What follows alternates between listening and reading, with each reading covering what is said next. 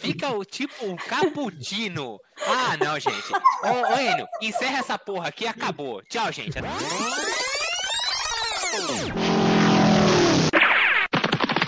Escute agora o Por Falar em Correr.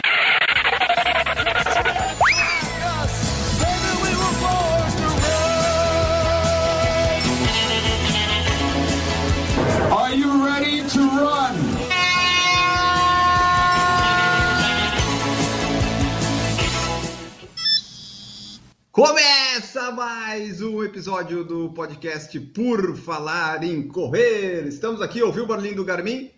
Ele apita e você começa a correr, essa é a regra, né? E daí você começa a escutar o nosso podcast também. Estamos aqui reunidos para mais um PFC Debate, trazendo informação, entretenimento e desinformação para o seu dia ficar melhor. Sim, sim, sim. O meu nome é Enio Augusto, eu tenho aqui meus companheiros e companheiras para participar e fazer mais um episódio que está saindo aí, tocando no seu feed às quatro da manhã. Vamos pela ordem que aparece aqui para mim. Maurício Geronasso, seja bem-vindo, tudo bom? Bom dia, boa tarde, boa noite, corredores e corredoras. Vamos lá, vamos ver para onde por falar em correr vai nos mandar hoje. Ah, tem tanto lugar, tanto lugar que eu pensei já. Bom, Vamos lá. E temos também participando aqui Camila Rosa. Tudo bom, Camila? Tudo bem, Enio, Maurício, Marcos, Gigi, todos que nos acompanham aqui pelo YouTube ou pelo podcast. Eu acho que o tema de hoje está sendo muito esperado por todo mundo, né? Viajar para correr. Vamos falar bastante. E é uma coisa que a gente não tem conseguido fazer muito desde 2020, Faz tempo. né? tempo. Minha viagem mais longa deve ter sido para São Paulo e Florianópolis, no máximo, no máximo, no máximo. E vamos aqui conversar também com o Marcos Boas, que ah, ele não viajou ainda, mas quando ele viajar, esse menino vai longe em 2022 e 2023, né, Marcos? E aí, pessoal, bom dia, boa tarde, boa noite. Todo mundo aí já fez as malas já para se preparar para voltar a viajar depois dessa pandemia de quase dois anos aí que prendeu todo mundo em casa? A gente vai falar aí das viagens e de corridas. Estou até vestido a caráter na minha última viagem para correr. Ah, que delícia. Desafio do Dunga, né? Isso, aqui, essa aqui é a do Pateta, né? Mas é, tava tudo incluído no meio do negócio. Eu já vim com autorretrato. É, mas é que você lembra que a gente faz no YouTube, mas o pessoal que tá só ouvindo não viu a camiseta. Daí tem que mencionar, tipo, aquela coisa de cego, sabe? Quem, quem não viu, vai lá ver então. Corre lá no YouTube, tá acessa bom. o link, entra lá, vê a transmissão, você vai ver a camiseta. É o Enio não pega, né, Marcos? Oi. Ah, tentando criar eu, trazer é. uma audiência aqui, mas claro. pô, Enio, me ajuda, então, Tá. Então, então o pessoal vai ter que ir no YouTube descobrir qual que é a camiseta que a Gigi está usando também. Gigi Calp, seja bem-vinda. Olá, corredores, tudo bem com vocês? Oi, time do PFC. É, faz tanto tempo que eu não viajo, que eu não faço prova, que eu acho que eu esqueci como é que faz.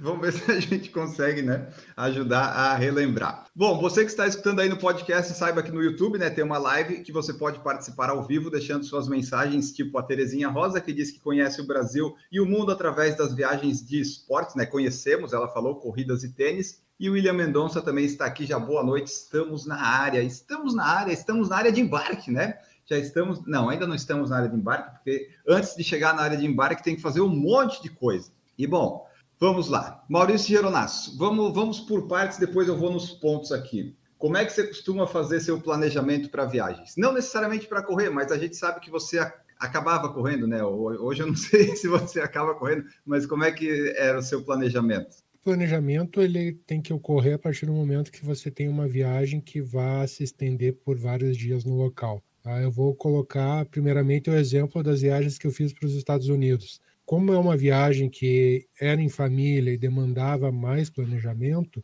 tá? eu primeiro planejava todo o turismo familiar para depois verificar se existia alguma corrida que casasse nesse período. A última vez que eu tive lá em 2019, eu tive em dezembro, acabou não, não coincidindo com nenhuma data de prova. Tá? Mas no final do ano é engraçado, porque lá nos Estados Unidos não tem. Nessa época de Natal, eles acabam não fazendo corrida. Tá? Começa mais na, em janeiro mas em julho, as duas vezes que eu, que eu estive lá em setembro, né, eu sempre consegui encontrar provas, não dentro do complexo da Disney, mas sim nos condados que circundam a região ali. Então, eu acho que a primeira coisa que você tem que fazer é procurar os grupos de corredores, Facebook, Instagram, as lojas que, que acabam oferecendo esse tipo de corrida nas localidades para você acabar planejando. Como a prova de corrida é muito cedo, gera às 7 horas da manhã, então acaba não atrapalhando tudo, o restante do dia das viagens.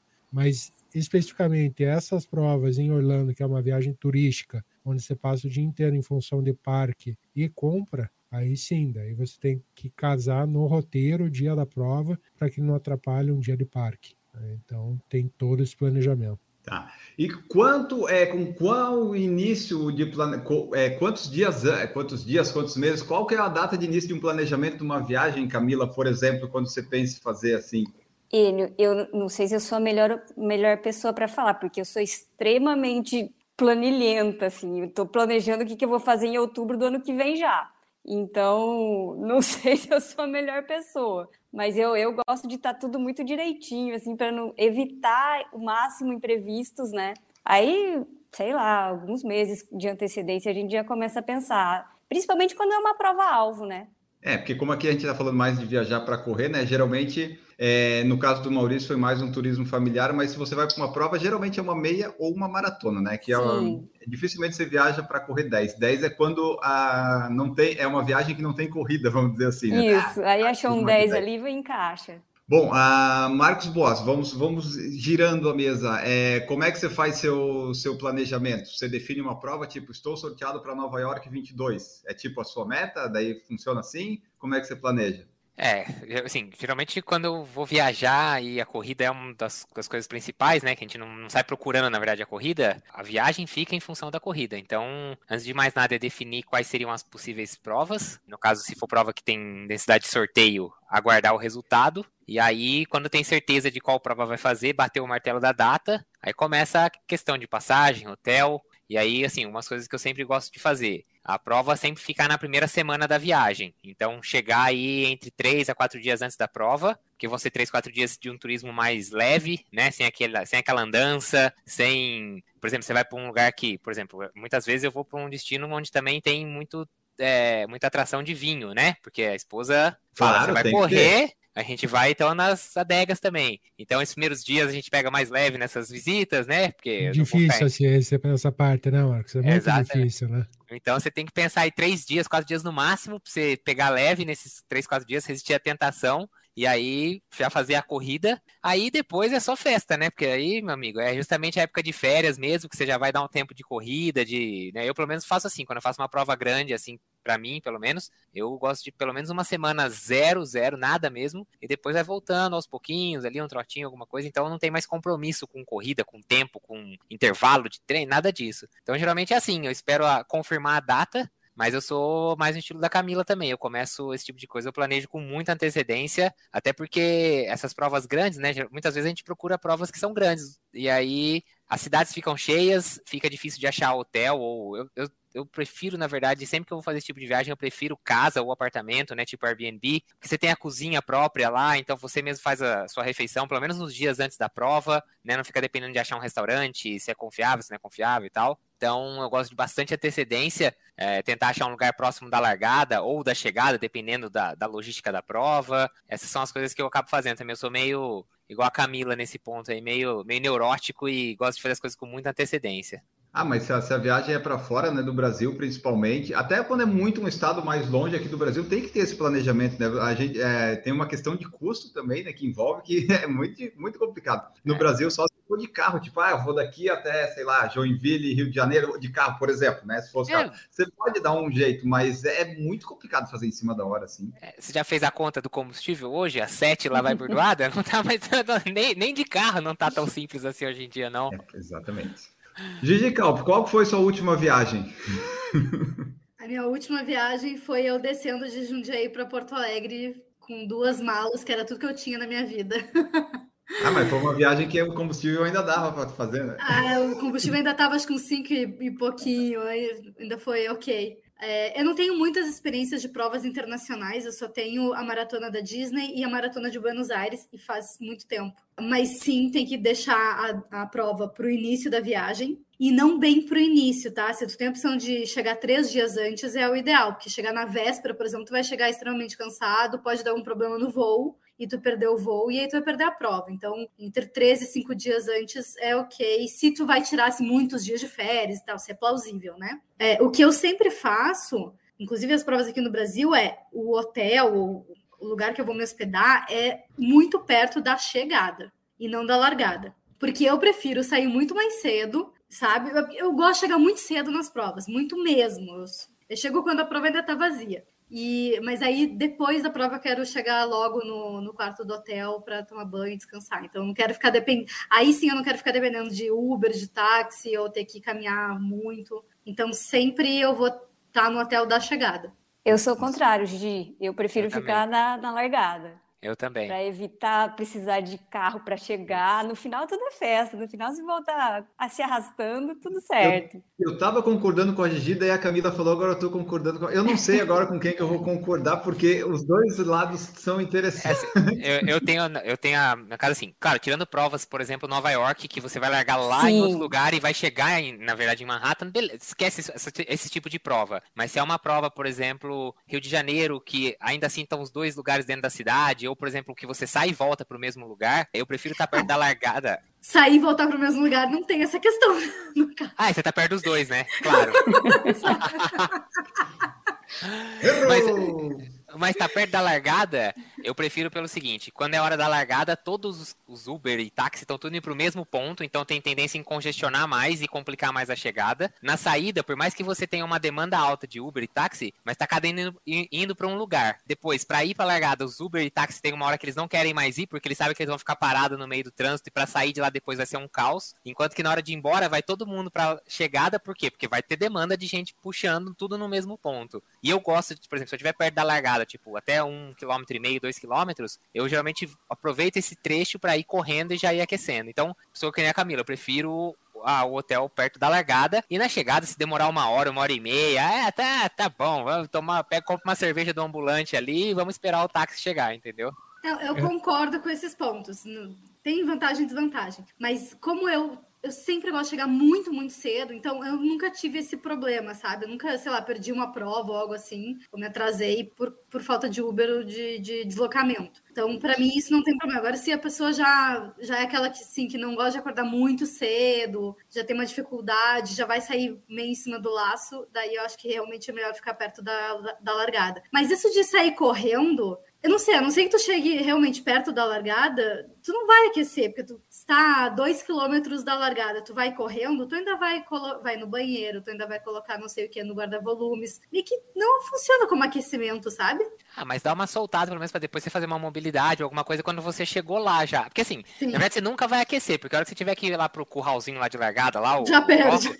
você vai ficar lá 20 e poucos minutos, já Exato. era. então, assim, nunca vai ter. Mas pelo menos já é aquela, aquela soltada, aquela, aquele teste pra ter certeza de que o tênis não tá apertado demais. Assim, é aquele. aquela última. Entendeu? É, eu, uhum. eu, pelo menos, sei lá, talvez traga um pouco de confiança. É, é, isso que você falou, é puro psicológico, entendeu? Mas pode ser, para mim, pelo menos, funciona. Ah, esse tipo de decisão é mais fácil que tem, pode ser largada, pode ser chegada. Acho que a pior decisão é quando você mora na cidade da maratona que você está fazendo e o quilômetro 29 passa na esquina da tua casa. Essa decisão que é mais difícil, se você continua ou se vai para casa.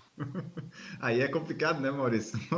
Mas agora pensando, eu acho que eu prefiro ficar perto da largada. Agora, agora pensando melhor, a não ser que seja uma maratona, daí talvez seja bom estar perto da chegada. Talvez as outras provas tá perto é, da largada. Então, eu, eu pensei em maratona e meia maratona, que é o que geralmente a gente viaja para fazer, né? Mas até é. meia maratona acho que eu prefiro ficar perto da chegada. Eu acho que a pior decisão que eu já tomei foi a primeira meia maratona que eu fiz lá em Orlando. Eu tive que fazer o check-out no hotel que eu tava, fiz a meia maratona, peguei o carro e fui pro hotel que era a quatro horas de Orlando, oh. que foi para Miami. Ainda foi dirigindo. A gente fala do planejamento, né? O Maurício não planejou.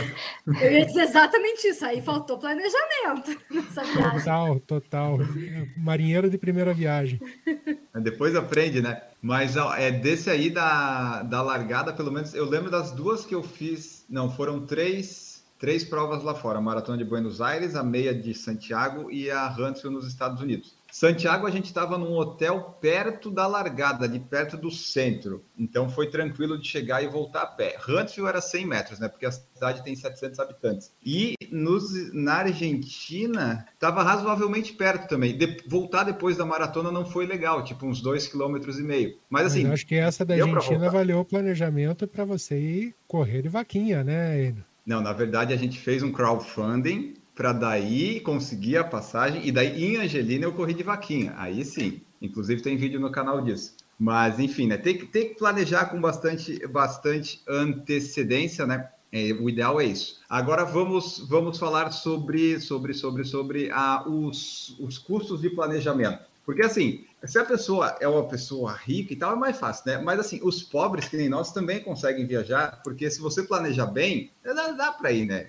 consegue viajar quem se planeja. Claro que daí você precisa fazer, de repente, algumas concessões aqui e ali, mas com, com esse planejamento que a gente está falando, dá para fazer, né? Por exemplo, Santiago, quando a gente decidiu ir era em abril, foi em outubro, tinha seis meses. Até não foi um tempo tão alto. Mas Huntsville, por exemplo, em dezembro eu já estava pagando as passagens e hospedagens lá de setembro do outro ano. Então, tipo, se viesse uma pandemia, ia dar tudo errado. Mas é, planejando bem na frente, dá para fazer, né, Maurício? Maurício já foi para uns 40 vezes para Disney. É, foi planejando, né, Maurício?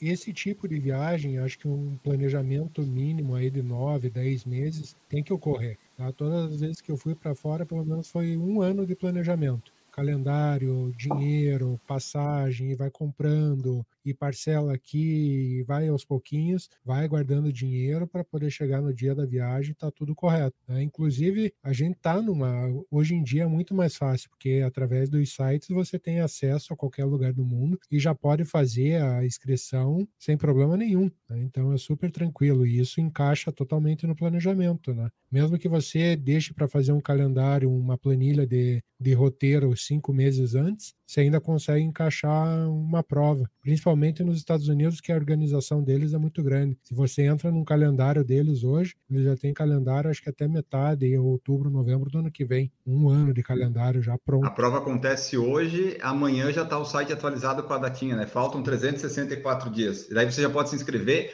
Algumas têm desconto, né? Na Europa, principalmente. Daí tem os kits também, as datas você consegue se inscrevendo com desconto. A maioria não precisa de sorteio ainda, né? Parece então, aqui, é... né, que você faz a corrida num ano, você não sabe se vai correr no, no, ano que vem, né? Ah, eu não sei ainda onde é que eu vou pegar o kit da meia de Floripa, então, que é daqui a 10 dias, pô. Então é difícil, é difícil, é difícil. Eu tô, já tô economizando para uma prova que eu vou fazer em 2023.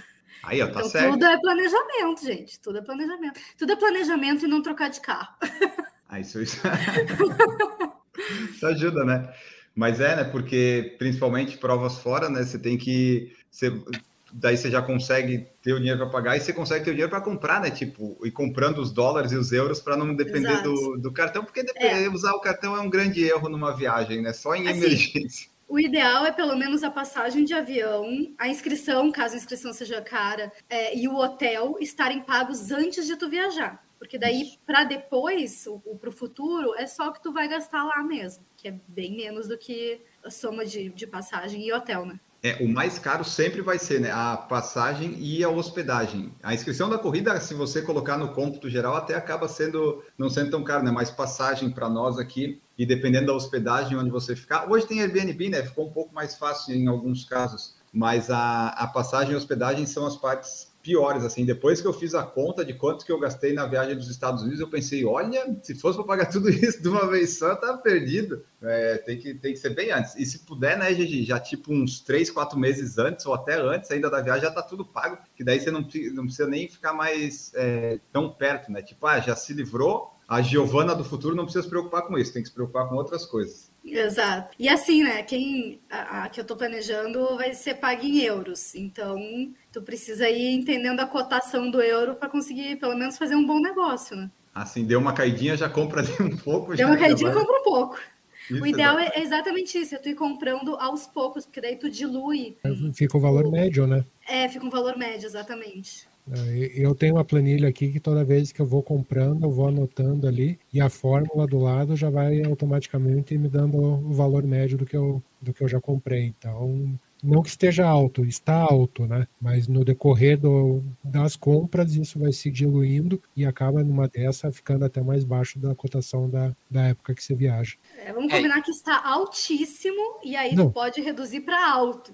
É, que, é que também você não fica refém assim de ter que comprar. Porque, por exemplo, se você não compra, não compra, não compra. Ah, vou esperar, vou esperar, vou esperar. Aí chega, sei lá, 10, 15 dias antes da viagem, você não tem mais como esperar. Você vai ter que encarar aquela cotação que tiver. E aí você ir comprando uhum. pouquinho, você fala, ah, pô, subiu, podia ter comprado mais mês passado. É, mas também mês que vem pode ser que caia, entendeu? Então, assim, é aquela história. No longo prazo, exatamente, você dilui tudo isso, mas. E você não fica obrigado a comprar de última hora quando você não vai ter mais a opção de falar, não, não vou comprar, vou esperar mais um pouco. Então, essa tática é boa. Aproveito esse assunto aí, as pessoas que querem entender um pouco dessa questão de cotação e do mercado financeiro, acompanhem o Dólar na Bagagem no Instagram, onde ele diariamente faz análise de abertura do mercado e fechamento. E ali ele já faz uma previsão de se dá para comprar, se não dá para comprar. Inclusive, ele tem grupos fechados no WhatsApp, onde pagando uma taxinha lá, ele te dá uma análise bem melhor. Vale muito a pena. Eu sempre acompanho ele para saber esse tipo de, de dica. Porque hoje, tipo, se você quiser ah, comprar, vamos dizer, 100 dólares por mês que seja, né? Vai dar uns 500 e poucos reais. É, planejando, se você encaixar ali no seu orçamento, de repente você consegue comprar e no final não precisa, né? Gastar tanto que nem eu. A minha viagem para os Estados Unidos, a gente viajou na quarta, a gente foi na sexta ou no sábado no shopping que a gente comprou os dólares. Foi bem interessante, assim, mas não estava tão alto ainda e estava foi que nem como eu abastecia carro. Eu sempre coloquei 50 reais, não importava o preço da gasolina. Então eu fui lá, eu tinha tantos mil reais para comprar dólar, eu comprei o que dava para comprar. E daí deu certo. Eu, falando isso, eu cheguei na questão que quando a gente viaja, quanto que seria o ideal levar pensando? Tipo, vou gastar 100 por dia da moeda local, 50 por dia, ou é algo que depende muito? Depende totalmente do local que tu tá indo, porque uma coisa é tu ir para Miami, outra coisa é tu ir para Zurich, Outra coisa é tu ir para Assunção. É completamente diferente. Então, tu precisa pesquisar para saber qual é a média de gasto de um turista em tal lugar. E, e, não só em um, em um site, né? Então, dá o Google assim, quanto gasta em média em tal cidade, e vai vendo, vai lendo bastante coisa, porque tem pessoas que preferem ficar em hotel, tem pessoas que aceitam ficar em Airbnb, em hostel, tem gente que só quer comer em restaurante, tem gente que vai fazer uma refeição só em restaurante, tem gente que vai querer cozinhar em casa, então isso varia bastante, né? É, é sempre aquela questão, né? O que é bom para mim pode ser ruim para você e vice-versa. É, e tem também assim, as pessoas às vezes ficam no hotel, aí você gasta mais com hospedagem, mas o café da manhã tá incluído. Ah, se eu ficar num Airbnb, eu vou ter que ir no mercado comprar as coisas para fazer um café em casa. Ah, mas se eu tô no hotel, eu já tomo um cafezão e nem almoço, só vou depois mandar janta. aquele, manda aquele almojanta às três e meia da tarde e já é o almojanta do dia, uma refeição só. Então, assim, a, quando a gente procura isso, você tem que entender a base que foi utilizada para calcular esse gasto diário, né? Foi o que a gente falou. Vou, não, vou ficar no Airbnb e vou três vezes no restaurante. Vou de manhã numa padaria, na hora do almoço no restaurante, à noite no restaurante. Obviamente você vai gastar 200 dólares, 300 dólares por dia. É, ah, você consegue bancar isso? Beleza, vai e faça, seja feliz, né? Só não fique esbanjando na cara dos amigos pobres no Instagram. Pra... Eu acho que faz parte do planejamento você estabelecer suas prioridades também, né? O que, que, que é mais importante para você? É ficar num lugar melhor para dormir? É fazer uma, uma refeição melhor?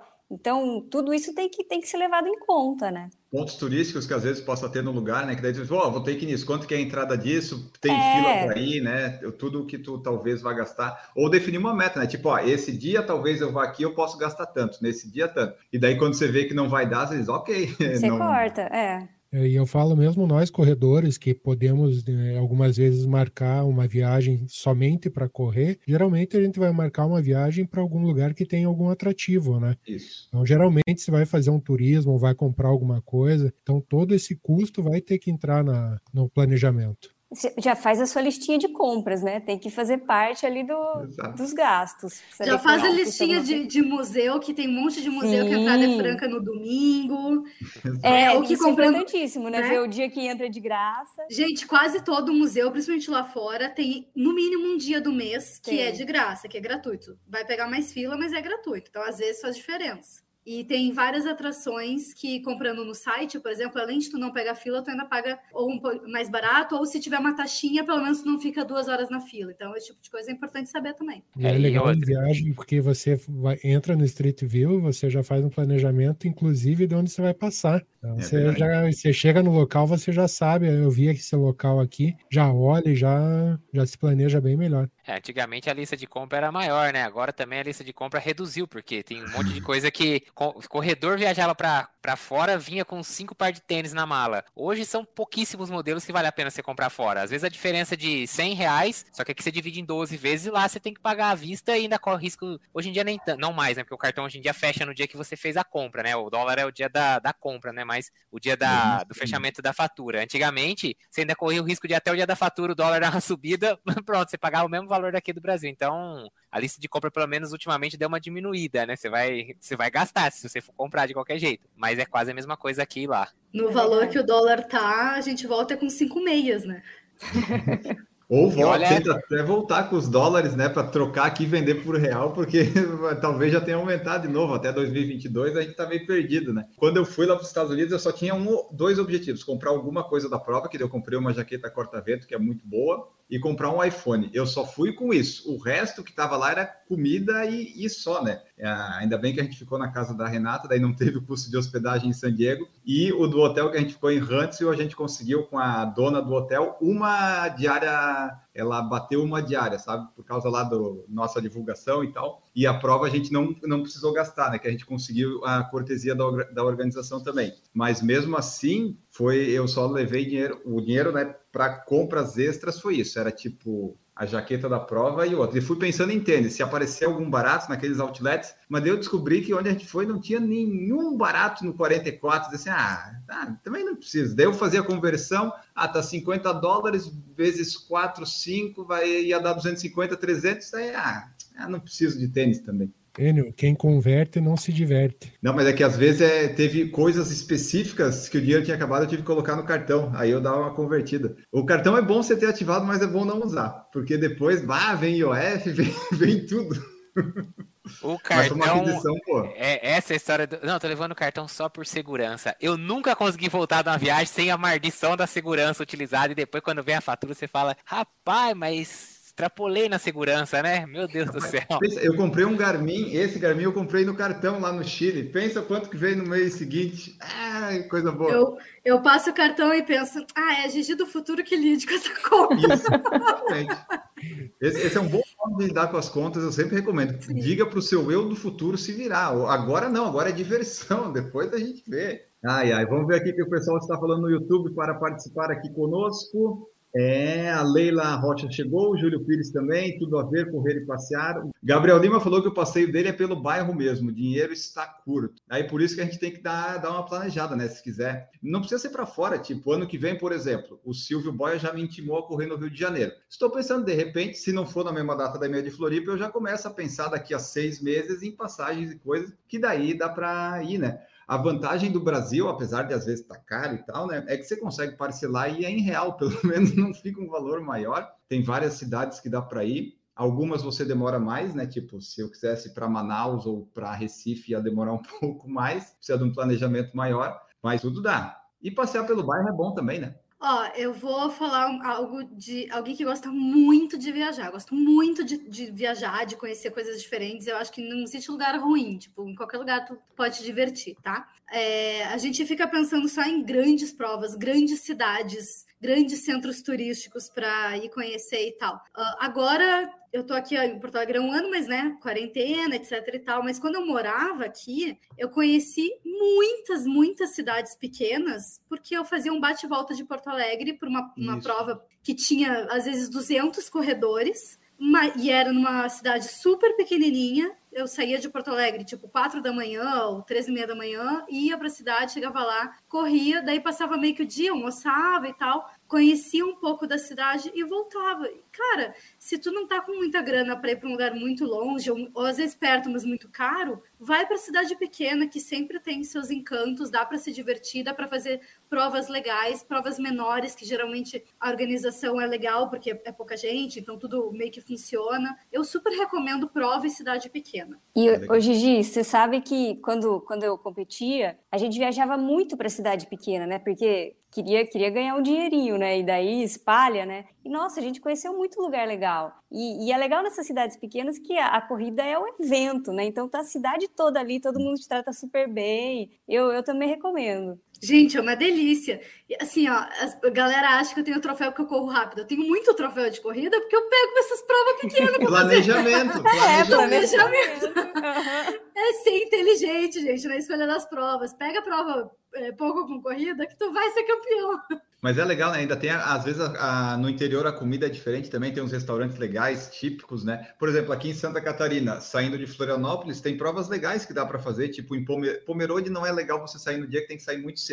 Já fiz isso e não recomendo. Mas assim, dá para você ir, pega um hotel, fica lá, Pomerode, Blumenau é legal. São cidades um pouco maiores, mas ainda assim, né? E tem outras, você a Camila é ali de Joaçaba, né? Você tá em Joaçaba é pequenininho, deve ter umas corridas, umas cidades aí perto que deve ser Sim. legal de ir também. Tem, né? tem até uma, tipo, não é não é a minha favorita, até acho que a gente comentou outro dia que não é de meio que ninguém, mas tem uma aqui perto, em Treze Tilhas, que começou agora. Não é de é ninguém. De não, a prova tem 40, teve, foram três, três distâncias, 17, 30 e 42 quilômetros. 42 quilômetros tinha mil metros de elevação. Não, dispenso, né? Mas para quem gosta, foi uma prova. Três é considerada é, renomada pelo turismo rural, né? Tem a, a cervejaria Bierbal foi uma das pioneiras da cervejaria artesanal isso. no Brasil. Olha aí, já Esse... quero conhecer a cidade. É uma né? gracinha a cidade. Esse fim de semana teve um evento de bicicleta lá, o pedal do show. Nem conheço, e... já considero pacas. É, é uma eu cidade é muito bonitinha. Eu ia comentar que, pô, uma cidade super pequena e tem uma opção de prova de 30K, que é algo raríssimo. A gente não tem opção de 30K. Né? E então ela começou, começou ano passado, e é um pessoal de, daqui de sabe que organiza, pessoal super competente, sabe? É, é, bem, é bem legal. Ó, e sempre que tiver oportunidade, uma coisa que assim, eu sempre procuro fazer, quando vai viajar para alguma prova, seja uma cidade grande ou pequena, o que quer que seja, especialmente se for cidade turística, tentar se você tiver o contato de alguém, o amigo do amigo, o primo do amigo, alguma coisa assim, que more ou já tenha morado na cidade, conheça a cidade de alguma forma, pedir indicação de restaurante, sei lá, que seja uma padaria, esse tipo de coisa. Sim. Porque geralmente a pessoa que mora, né, pode pegar todo lugar turístico, aonde tem turista, não tem morador. Os moradores não gostam dos lugares turísticos. Primeiro, porque só tem turista e ele não quer ficar naquela bagunça. E segundo, que já é, não é uma regra, tá? Mas tem mu é muito comum de acontecer. Restaurante turístico, essas coisas, é muito mais caro. Muitas vezes não mantém um padrão de qualidade, porque a pessoa não vai voltar, né? Então é, é muito comum a gente ver esses restaurantes que não tem um padrão muito legal e tal, não sei o quê. Ao passo que se você vê, às vezes, um bairro de morador ou lugares que os moradores frequentam com um preço muito mais acessível, coisas de muito mais qualidade, acaba barateando a, a, viagem e você tendo acesso a coisas melhores. Então, eu sei que nem sempre é fácil, mas quando for cidade turística, tentar encontrar alguém, amigo do amigo na, no Facebook, alguém do, do podcast aqui, ah, o fulano que escuta já falou que é de não sei aonde e tal, tentar pegar umas dicas. E as cidades pequenas, que nem a Camila falou, o bom é que geralmente elas não são turísticas, e elas não sendo turísticas, elas não têm essas armadilhas do turista, né? Então, tipo, aqueles quiosques de beira de praia, esse, ah, é gostoso? É gostoso, é legal você sentar, mas, pô, às vezes você vai ficar ali dois, três, quatro dias, e você começa a perceber que o negócio é uma porcaria quando você vai lá a segunda, terceira vez, né? O Marcos falou isso do, do Facebook, eu me lembrei de uma dica legal também, para quem quer procurar, porque essas, essas provas bem pequenas de interior, elas não têm uma divulgação muito grande, assim, é, às vezes é difícil saber que aquela cidade de 5 mil habitantes vai ter uma prova de corrida daqui a três semanas, sabe? Então, entra no teu Facebook, que eu sei que faz tempo que tu não usa, porque ninguém mais usa, e vai lá nos eventos e aí coloca a localidade que tu quer, porque sempre uh, esse tipo de evento pequeno vai ter o vai vai estar tá cadastrado no Facebook, sabe? Então tu consegue descobrir. É verdade. Tem, tem bastante, né? O pessoal, o pessoal das provas pequenas usa bastante ainda ali o Facebook. Tem, dá sempre para achar. Uh, vamos ver aqui. O Gabriel Lima falou do plano de fundo do Maurício. Ó, oh, Maurício, o pessoal gostou desse seu plano de fundo. É bom que no StreamYard você consegue usar, né? O seu, o seu chroma aqui no outro lá não deu. William Mendonça, aqui o planejamento é gerenciado pela esposa. Eu só dou palpites. Normalmente não dá para encaixar prova, mas dá para dar corridas em algum parque perto do hotel. É, não precisa ser necessariamente uma prova, né? Você pode fazer uma viagem qualquer para de passeio, turismo, enfim, mas dá para estudar, como o Maurício falou, né? Você estuda o Street View, vai no Google e você pode hoje, você pode no Strava, no Garmin Connect. O Strava principalmente tem rotas onde são mais comuns de correr, você pode programar no seu relógio. Dá para fazer um monte de coisa e conhecer umas partes da cidade correndo. É, a gente já comentou isso em outros episódios que pegar uma bike ou fazer um treino de corrida na cidade para conhecer um pouco a cidade é excelente, é sensacional. É, é muito gostoso. Não precisa ter prova para tu curtir um baita treino, às vezes fazer até um bom tempo, sabe? Porque tu tá em outro ambiente, tu tá conhecendo outra paisagem. Então, sempre, eu, pelo menos sempre que vou viajar, eu vou encaixando treinos. Pode ser meia hora de corrida, não precisa ser um baita, um longo e tal. Mas tu já vai conhecer um pedacinho daquela cidade de uma forma diferente. Já faz umas fotos diferentes. É verdade. Aqui, aqui em casa a gente também, assim, sempre programa de pedalar, de correr e conhece cada lugar incrível. Principalmente Floripa, né? Floripa, quando você sai para pedalar ali pela ilha, você pega aquelas igrejinhas de 1500 e pouco, é, é bem interessante. E, e, você tem uma visão diferente, né? Tanto pedalando quanto correndo, que é, é totalmente diferente quando você está, às vezes mesmo andando ou de carro, é tudo diferente. Às vezes a direção que você está ou por onde você vai, você consegue ver detalhes, é muito, é muito legal. Não precisa ser uma prova necessariamente, né? Quando é lá fora, no exterior, é, geralmente é, mas enfim, dá para encaixar de qualquer jeito. Ó, geralmente não é não. Às vezes a gente viaja só a turismo mesmo e daí tu faz o treino, entendeu? Não é porque a gente é corredor que a gente sempre viaja para uma prova, sabe? A gente também viaja só turismo. Então, encaixa esses treininhos para conhecer. Às vezes, até algum lugar que o teu companheiro não quer conhecer, tu vai correndo. É verdade. É, que não, não precisa ser uma prova necessariamente, né? Você, às vezes você pensa assim, ah, eu vou viajar e tal para relaxar, daí, ah, eu vou lá e faço um treino. Mas daí você tá num hotel all inclusive lá, daí diz, ah, eu vou comer, é, não, não vou correr, não vou correr, não, e acaba não correndo, que também não tem problema, né? Mas dá para ter essa possibilidade de correr e conhecer uns trotezinhos aqui e acolá. É, eu falei porque as minhas duas viagens grandes minhas, eu não, não tinha prova nenhuma, mas eu fiz um baita de um treino em Padova, na Itália, que é uma cidade que às vezes as pessoas nem vão lá conhecer. Foi um, um super treino, assim, tipo, conheci vários monumentos históricos e tal, só no treino. E o outro que eu fiz em Maiorca, que é uma ilha da Espanha, tipo, eu fiz o meu melhor tempo para 10K, sabe? Então, vale a pena fazer um treino, às vezes numa paisagem muito diferente. Mas não conta, né? Porque RP em treino não vale. Não, não conta, não é, conta. Marcos, quando eu. Conta quando... pros outros. No meu coração, no meu coração, ele conta. Marcos, um dia vamos marcar, você me leva lá fazer um treinão desse em Batuba lá, Batubão lá. Batubão, vamos... bate e volta aqui, a gente desce, é. corre ali na Praia Grande ali, fugindo dos, dos malocas de bike uma música praiana que acho que é melhor ah. que essas viagens da Gigi aí. Como é que é? Hub? Hub, né? Música praiana. Hub, música praiana. Música praiana. Mas aí é. Aí o preço não vai ser muito baixo, não. A gente vai mais na boa. É um outro jeito de viajar, né? É Você viaja jeito. na viagem. É um bom nome para YouTube, talvez já tenha, né? Viagem na viagem. Já tem, Aí, já tem. Já tem. Certo que vai ter o pessoal maconheiro que fez isso. Ó, ô Marcos Boazzi, é, é, aí, por exemplo, o Marcos ele mora no interior ali, né? Lorena e tal por exemplo, deve ter coisas, cidades pequenas aí perto que deve ser legal, até Lorena, claro que você mora aí, você já deve estar de saco cheio né, das coisas, conhecer tudo. Mas mesmo assim, ao redor, deve ter várias opções e lugares legais para ir, né? É, tem, a gente tem, ó, por exemplo, falar de cidade turística bem famosa aqui perto é Campos do Jordão, né? Então, assim, conhecido até em outros, outros estados, não só em São Paulo. Mas tem cidades, outras cidades pequenas também, por exemplo, Cunha, que é aqui do lado, que é uma cidade de montanha também, que é muito legal. As cidades no entorno de Campos do Jordão, São Bento Sapucaí, Santo Antônio do Pinhal. E o próprio Vale do Paraíba tem muito turismo assim. Às vezes é melhor que Campos do Jordão. Tipo, Campos do Jordão é. Gramado é muito superestimado, né? Claro, deve ser é. é legal putz, vai nos arredores ali que você talvez você aproveite mais. E o pessoal tem desenvolvido bastante o turismo, principalmente ligado aqui às serras, né? Como a gente tem duas serras aqui, uma, né? A gente tá no vale. Então, tem muito turismo hoje em dia relacionado às serras. Então, tem gente hoje, por exemplo, cultivando, assim, umas coisas bem alternativas, né? Então, tem gente cultivando oliveiras e fazendo azeite aqui na região, porque o clima ali permite, não sei o que. Então, assim, umas coisas completamente fora do, do grande, do roteiro tradicional, mas são interessantes, restaurantes legais de conhecer e tal. Por exemplo, Cunha aqui que eu falei, tem muita, já tá ficando tradicional uma prova de trilha que tem, porque só tem montanha naquele lugar, então dá, mas é isso, acaba sendo que fica restrito para quem conhece a região. Então, você tem que realmente, se você tem interesse nisso e é o que dá para fazer hoje por causa do orçamento, é isso, é tentar ir pesquisando, conversando com alguém da região, alguém em algum local, alguma coisa assim que vai saber te indicar as melhores opções. E às vezes pode ser uma cidadezinha que está tipo a 30, 40 quilômetros, né? Que é uma cidade bem pequenininha ali, que fica na cidade satélite ao redor, que você consegue fazer um monte de coisa, seja São Paulo, o Brasil ainda é enorme, né? Tem um monte de coisa. E mesmo na Europa, lá, a gente falou em Padova e tal, tem um monte de cidadezinha que você pegar que é, deve ter uma história, uma cultura ali que talvez seja tão legal quanto você ir numa principal lá, tipo Roma, Milão, que é legal, obviamente, né? Mas daí você tem um outro, um outro contato, um outro contexto. Você ia falar, Maurício? Não, pode continuar. Ficou ressentido. Perdeu, Mago, perdeu o pai. Magoou. Magoou.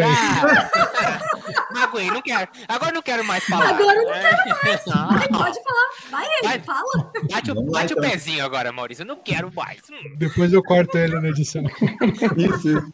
faz biquinho, Maurício. É por isso que eu tenho que ouvir o podcast. Aliás, ouçam os episódios que estão ficando muito bons, tudo quase com menos de uma hora. Tá ficando muito bom de escutar. Recomendo vocês todos aí escutarem o podcast do Por Falar. Você já deve estar ouvindo aí no podcast, né? Mas vai escutando aí que tá muito bom. Ronaldo Martins falou: dezembro vou para o Exterra Búzios, dia 10 de dezembro, e depois curtir Búzios e meu Rio de Janeiro. É, coisa boa. E o Décio Prates aqui, ó. Até ia viajar para correr, mas a pandemia roubou meu índice de Boston. Boston é essa semana aí que nós estamos gravando aqui, acaba amanhã o, a o prazo para se inscrever, né? Quem tem índice pode tentar aí, ver o que, que vai acontecer. Mas é, é um problema isso, né? O pessoal de, de Boston, alguns, né?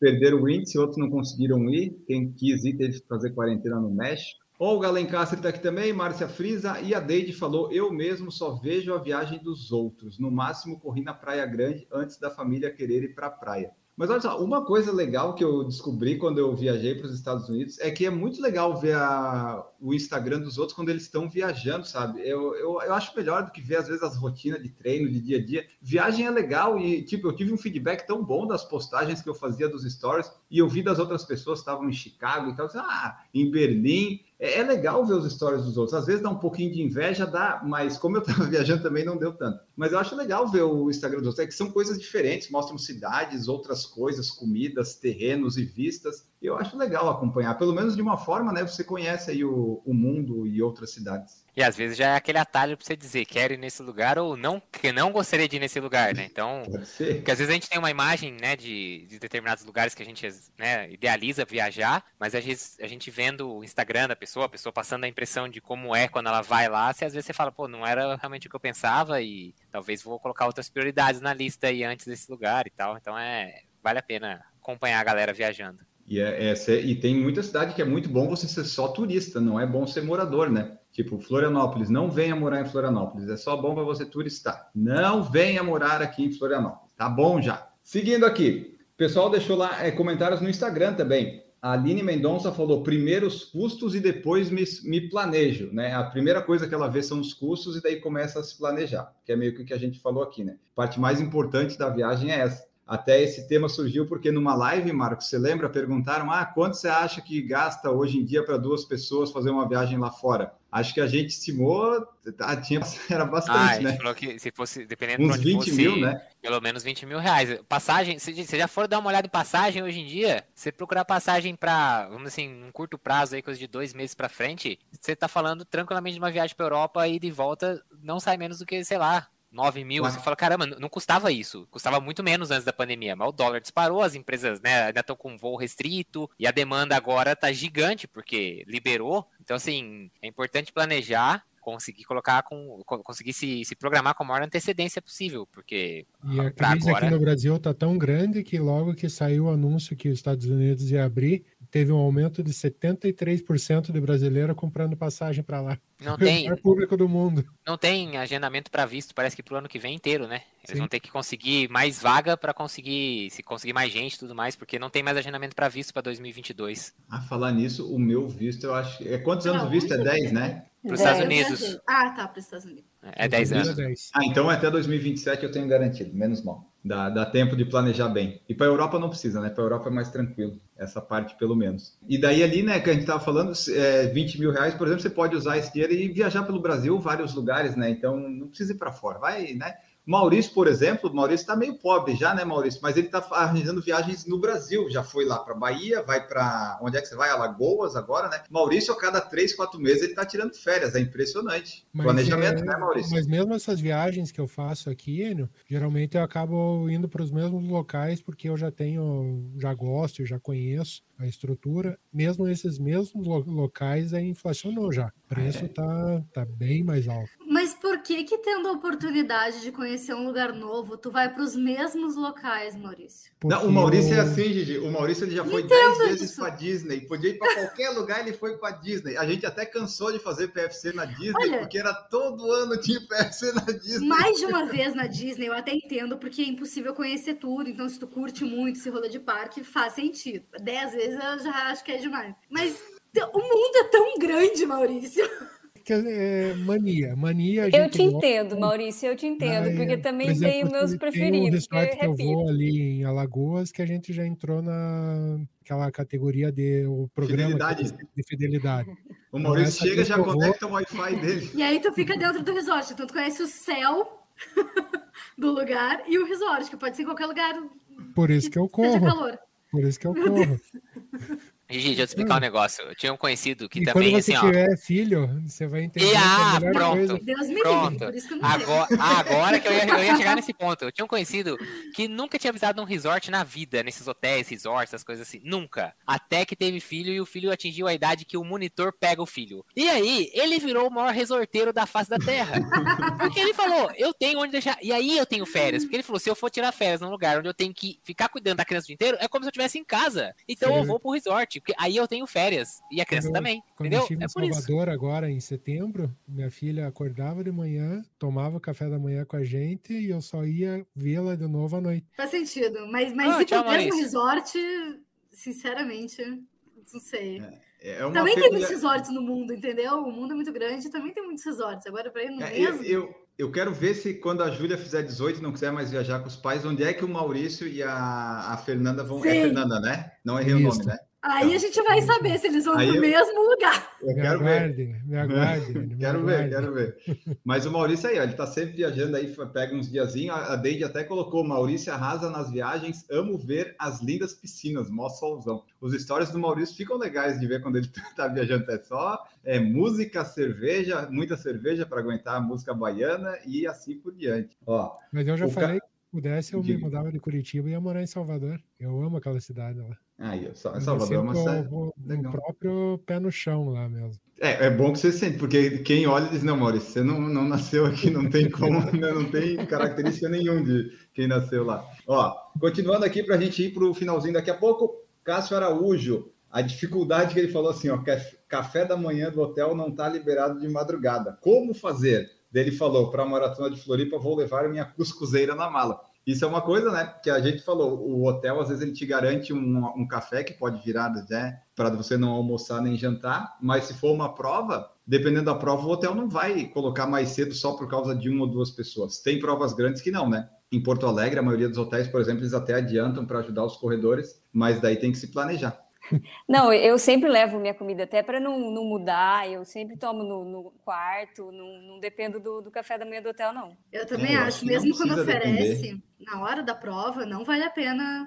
Porque tu sempre vai querer pegar alguma coisinha que tu não tá acostumado no café da manhã do hotel, entendeu? Qualquer coisa fora do normal, eu acho que é para depois da prova, para os dias depois. Mas a minha vontade é que o É. café da manhã fique até tarde, para dar tempo de eu terminar a prova e voltar pro hotel. E aí, e aí eu faço valer minha diária, porque aí o hotel se arrepende de ter um, um café Exatamente. open, Exato. open food. É.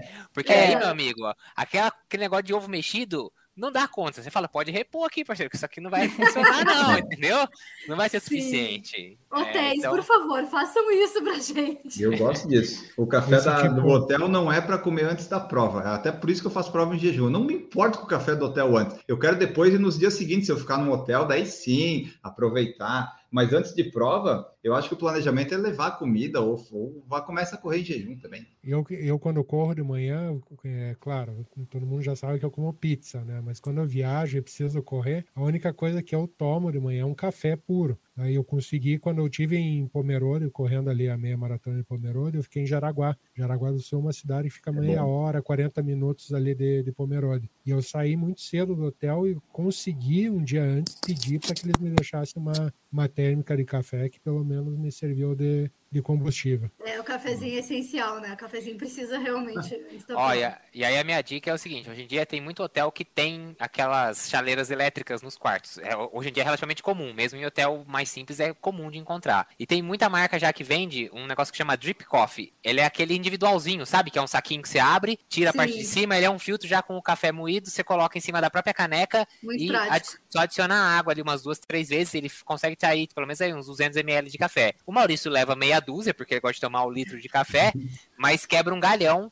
fica um café que você acabou de fazer ali no, no quarto, né? Não tem necessidade, às vezes, você tem que pedir pro hotel, você ir procurando, às vezes, uma. Você também não vai querer ir pro café da manhã do hotel gastar o seu quarto pra tomar É. uma xicrinha de café, né? Vamos falar Ah, a isso- verdade, acaba nós. Isso aconteceu conosco em Santos, quando a gente foi correr a tribuna. A gente assim, ah, vamos entrar só para pegar o café. Aí foi lá, entrou eu, tal, tal, entrou, daí marcou. Quando a gente voltou da corrida, a gente não conseguiu mais ir, porque É, já então. tinha usado para pegar um café. E- Isso e- aí é inexperiência É. para tomar Se café. veja, ó, resort all inclusive, você come e bebe a hora que quiser. Você não precisa Ah. lá, bota a pulseirinha, tá liberado. Ah, Isso é verdade. Mas vocês notaram E- ali que o negócio de tomar café fez até um curitibano ser simpático? Aí o Maurício teve que ser simpático para conseguir o café antes da, do, do, Mas do sabe café da Ele, que muitas pessoas me perguntam se eu realmente nasci em Curitiba. Pois é, você é muito simpático, Maurício. É muito estranho. Maurício sempre prestativo, solícito, comunicativo. É verdade. É estranho. É estranho. Hum, Melhor Mas coisa é que da o, vida ca- é o você caso fazer de amizades. sulista, o caso de sulista e curitibano é que ele nos conhece. Eu quero ver se ele é simpático com um desconhecido. Ah. Porque Curitiba, pelo menos gaúcho é assim, a gente entre os nossos, a gente é nossa, melhor amigo da vida. Agora vai dar um bom dia no elevador, não recebe resposta de ninguém.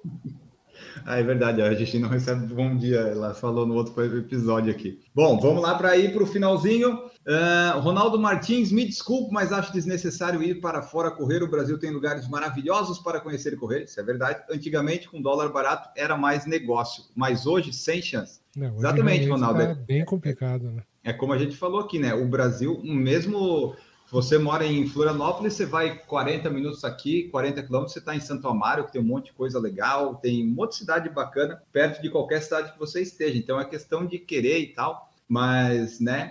O pessoal gosta bastante de viajar, daí tem essas coisas de major, daí tem que ir para Nova York, tem que ir para Chicago, daí o pessoal fica ainda, às vezes, daí fica parecendo que a gente só tem essas opções, né? Mas não, tem tipo Barcelona, tem Istambul, tô falando das maratonas que teve prova agora, tem Porto, tem Sevilha, Amsterdã. exato, Rotterdam, Rotterdam é legal. Rotterdam eu gostei bastante da paisagem, Estocolmo, Estocolmo é legal. E no Brasil tem um monte, né? Ah, dá dá para se divertir. E aqui a Deide falou: café com óleo de coco segura a fome. Boa, Deide.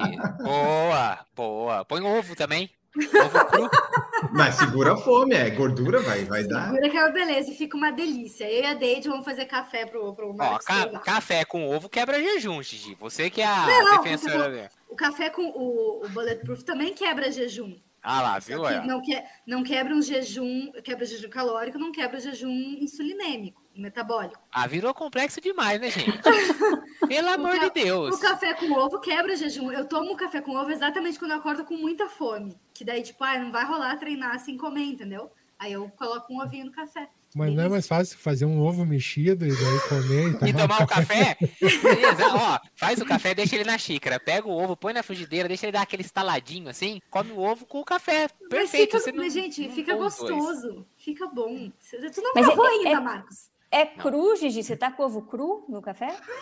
O ovo cru e bate. Ele fica um, tipo, como se fosse um Ó, cappuccino. A Camila estava aceitando até Fica- agora. que- hã? tal, daí Fica- falou não. cru. Hã? Não, fica o tipo um cappuccino. Ah, não, gente. Ô, ô Enio, encerra essa porra aqui e acabou. Tchau, gente. Até semana que vem. Eu quero ver a Ah, que o não. Maurício vai Ah, vocês estão de sacanagem comigo.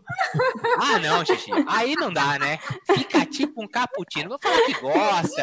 É. Aí, aí, aí é aceitável. Agora, fica tipo um cappuccino. Você põe canela. Põe canela e cacau também em Mas eu cima. não. Marcos, é um calpitino. Ah, meu Deus do céu, gente. Cada um faz o que quer com seu café, mas não me conte, né, tá Marcos? tudo certo. Isso, tá- é livre, gente. O mundo é livre. Assim, liberdade de café, de café. Só não me conta. Bom, vamos lá aqui, ó. A Leila Rocha falou: Curitibana é gente boa, não falem da minha cidade. Não, Curitiba é muito legal, né? O que estraga. Não, é, tô brincando. Mas assim, o, os eu, eu conheci, né? Os poucos que eu conheci são simpáticos. Meu tio, o Maurício, e é isso. Mas quando eu tive lá a última vez que eu fui num hotel, eu, eu, eu fui com o Guilherme e tal, a gente foi na recepção, eu assim, bom dia. Tá, ok. Não, não deu bom dia, mas me deu a chave. Aí no elevador lá, bom dia? Não, fomos para a prova. E não, não tive uma resposta do cara do elevador, da recepcionista, mas assim. E daí É, nessa eu vesti a camisa do. Curitibano, fui lá correr e vim embora. E daí o Renner me ligou: ah, vamos se encontrar na prova. Eu disse, Já estou em casa. Ó, é difícil, é difícil. Vê, Mas é, o, são, já são- foi, o, O Enio já foi correr em Curitiba e ele só tem dois amigos. Um é tio. Não, me espantou que nem o cara do hotel, que assim, por mais que ele não, não- ele não precisa ser educado, mas não é que ele não precisa ser educado, ele pode querer, assim, no dia a dia não ser educado, mas é o trabalho dele, né? Tipo, a pessoa que Sim. trabalha na recepção do hotel, uma parte do trabalho é ser simpático com as outras pessoas. Nem nesse caso, aí o negócio complicou de verdade Mas eu acho que mesmo. faz parte da cidade, né? Então é meio que É, uma. mas esse é um dos motivos que me faz voltar para determinados locais, sabe? As pessoas que, que são solistas e. São muito diferentes de curitibanos. e- né? então, Maurício, mas, Maurício, mas isso, é- isso é o normal, Verdade. Maurício. É que você tá contaminado aí, entendeu? É, é por isso que o Maurício gosta da Bahia, né? Porque na Bahia é o oposto. É, menino. aqui, né? É. O Nordeste é muito simpático. por isso que Muito, o Maurício quer ir muito. pra lá. Tá, É. mas aí só para a gente fechar assim, é, é um estereótipo, tá, Leila? Desculpa. A gente é que são as experiências que a gente teve, né? O curitibano que eu conheci legal é o Edu do sprint final, daí tem o, o Edu Trombini que a gente entrevistou aqui, o Maurício, o meu tio, né? E, e alguns outros de canais, e é isso, sabe? Mas é, são, é, é, são amostras, né? Deve ter muita gente boa ali. O cara do hotel não era, né? Mas fazer o quê? E para terminar aqui no YouTube, depois eu tenho só mais uma no Instagram, o Júlio Pires falou: Dicas de corrida com viagens, quero saber. Ah, Júlio, tem tanta coisa. É, depende, todo lugar dá para fazer isso, né? Eu achei que a gente tinha dado as dicas, mas Eu acho visto a que gente sim. Nossa, gente, acho que o nosso podcast foi uma O bosta. programa essa que é a não era isso. Nossa, Tem várias Agora- aí que a gente falou. Nós estamos uma hora tentando dar dica. Ô Júlio, desculpa aí, mas puta, a gente achou que tava indo bem, mas agora acabou mesmo o negócio. Ai, mas ah, a gente falou bastante aí. Tem muita coisa que dá para fazer corridas e viagens aí. Vai, vai, volta aí, Júlio. Mas qualquer coisa você manda seu feedback dizendo aí o que, você acha que faltou que a gente lê se der tempo.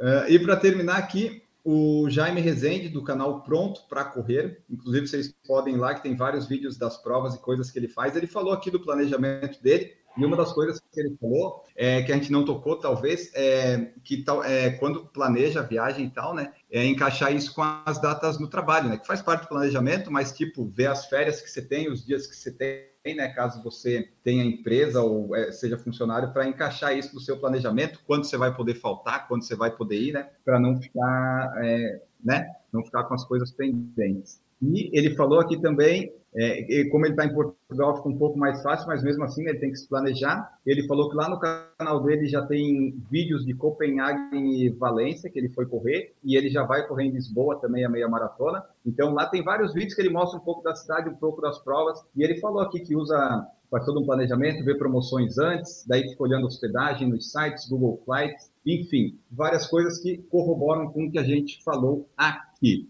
Uh, Ronaldo Martins colocou mais dicas de roteiro? KKKKK. Não, mas aí o roteiro daí tem que planejar melhor, né? Você tem que definir onde você quer ir. Aí você vai no Google e daí do Google você procura e depois você procura pessoas que moram lá para indicar onde ir e onde não ir. Vou dar uma dica rápida para qualquer cidade, tá? Ah, por exemplo, eu tô indo para Portugal, eu vou correr no Porto. Coloca no Google os 20 maiores pontos turísticos do Porto. Sempre vai aparecer várias listas. E 20 é, tipo, é uma viagem inteira tu ir em 20 pontos turísticos. Então tu pode fazer isso para qualquer lugar. E aí, se tu também curte alguns lugares não turísticos, tu coloca no Google. Ah, o que conhecer que não é turístico em tal lugar. Que vai aparecer Verdade. algum blog, algum vídeo do YouTube de lugares escondidinhos que não são turísticos e que valem a pena conhecer. É, acho que Exato. hoje está muito fácil. Inclusive, tem diversos podcasts que são dedicados a viagens, né? Então, É. vale a pena buscar aí. Você vai encontrar bastante informação de qualidade. Exatamente. Aí, uma última coisa que a gente não falou aqui, que eu tive a oportunidade de fazer isso na, na vez que a gente foi pra, pra correr no- na Disney, é se você conseguir ir com um grupo, né? Essas provas, principalmente quando você pega uma prova um pouco maior, por exemplo, você tá numa assessoria, aqui no Brasil é muito comum, né? Um grupo grande da assessoria, por exemplo, pega uma maratona do Rio e vai um grupo de 10, 15, 20 pessoas, é, Você Porto acha legal Alegre. em grupo? Eu acho um saco. Eu, Eu gosto sozinho. eu, não no máximo, meu, nada. minha companheira e de só, e sabe? Eu planejar Nossa, minha não. viagem. Eu, eu, Eu- gosto. Eu digo pra, pra prova. Prova, pra né? prova. Depois, prova. Ah. depois esquece. Eu tô falando por Depois causa da ca- prova. dá um chute, cada um Isso. segue seu caminho, né? Então, Mas porque foi isso que a gente. É, no caso dessa corrida que a gente fez nos Estados Unidos, foi a família inteira, a gente tava em 16 pessoas, tudo da família, e disso 10 pessoas correram. Família não Eu é e o legal. Enio, a gente tá junto É. nessa. e, tipo, a gente alugou uma casa. Foi assim, pra- a experiência foi muito boa, foi muito legal mesmo. Camila, acho que você tá com problemas familiares. Pô, pra fa- família da Camila que tá escutando aqui, vocês têm um problema, hein, ó. Vocês- não estão bem queridos pela Camila, Não, não. não? Marcos, você foi com muita gente, tem que ir no máximo Não, você e a é esposa. família, é, não dá, Marcos. Não, é aí Natal e Ano aí Novo, é- tá bom. Aí a gente correu. E olha E lá, né, depois, Camila? e depois Uhum. cada um foi fazer a sua viagem turística, vamos dizer assim. Teve gente que voltou direto, teve gente que ficou lá. Então, assim, mas pra corrida, aí assim, nem todo mundo participou de todas as provas, né? Porque lá eram, eram as quatro provas. Então, assim, pra gente foi muito legal isso daí. Agora, se você tem problema com a sua família, gente, não vai com a família, tá? Sinto muito. Aí eu, assim, lamento, mas se você tem uma família cagada. Ó, o pessoal da fa- família Rosa, se eu fosse vocês, eu, Mãe, pai, te amo. eu considero. Eu sei não, viu? Que ato falho, hein, Camila? Não, mas a- até a gente não Eles me fa- conhecem, Gigi, eles sabem. Até a gente não falou, né, desse negócio de viagem, mas eu prefiro sempre eu fazer toda a viagem, meu planejamento. Eu vou sozinho, é, eu, eu compro os Airbnb, eu pesquiso, eu faço, eu não. Ah, esse- claro que se a pessoa quiser a comunidade de uma agência de turismo, ok, mas eu não gosto de ter essas, essas coisas presas. Eu gosto de eu errar por conta sozinha, sabe? É, só para complementar isso que o Marcos falou, eu nunca tive oportunidade de viajar com mais pessoas para fazer uma prova. As viagens que eu fiz para o exterior, que eu fui sozinho, eu aproveitei muito mais pelo fato de conhecer a cultura de outras pessoas. Então, nisso de ser simpático, não é ser simpático, eu sou curioso e vou, pergunto, puxo o papo, sou chato.